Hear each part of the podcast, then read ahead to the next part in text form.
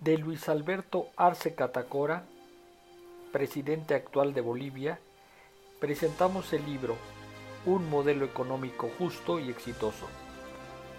La economía boliviana de los años 2006 al 2019, de la colección Obras de Economía del Fondo de Cultura Económica.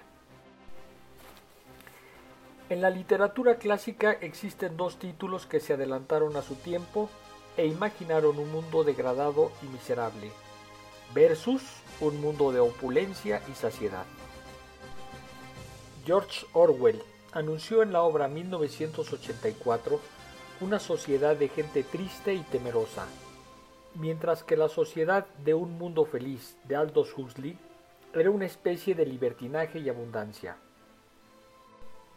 Ambas distopías se unieron en cuanto a visualizar un mundo compuesto por manipuladores y manipulados, en una visión de pesadilla en la cual mujeres y hombres carecían de poder de decisión sobre sus propias vidas.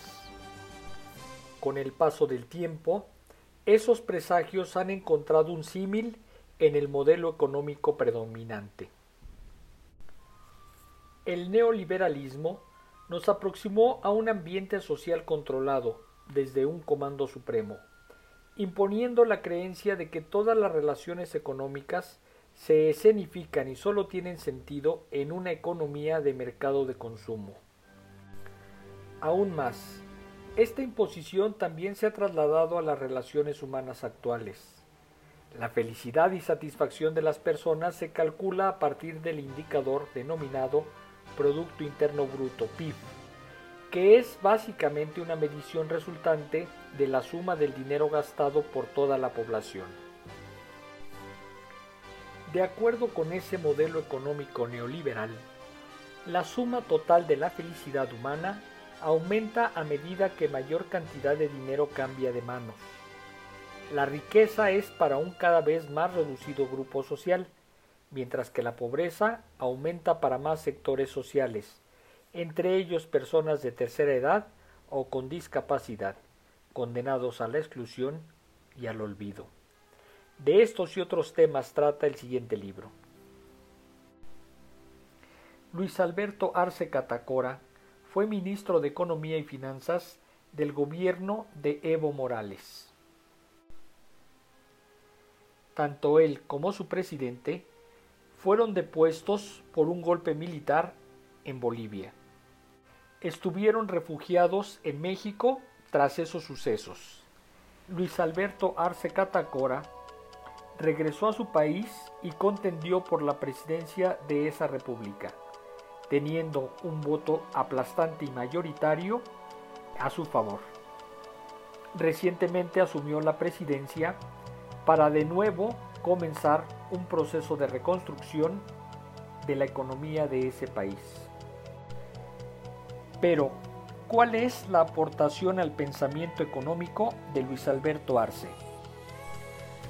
Durante la presidencia de Evo Morales, Luis Alberto Arce desarrolló en Bolivia un modelo económico social comunitario productivo que cambió radicalmente la realidad económica, social y política de aquel país.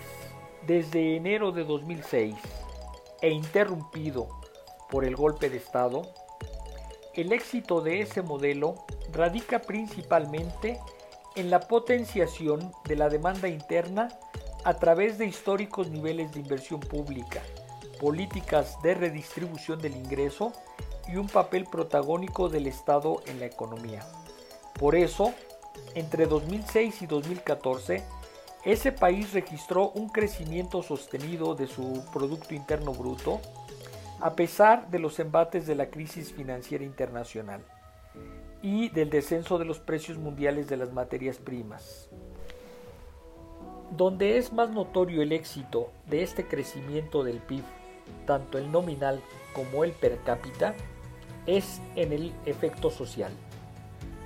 Pues estamos observando una reducción de la pobreza y la extrema pobreza, una disminución de la tasa de desempleo, un descenso de los niveles de desigualdad y en general observamos una mejoría sustancial de las condiciones de vida de la población. se derrotó contundentemente la idea de que la izquierda no es capaz de manejar la economía. Los resultados de ese espectacular crecimiento han sido reconocidos por los organismos internacionales como la CEPAL, Comisión Económica para América Latina, el Banco Mundial y el Fondo Monetario Internacional, así como el BID, Banco Interamericano de Desarrollo, y la Corporación Andina de Fomento.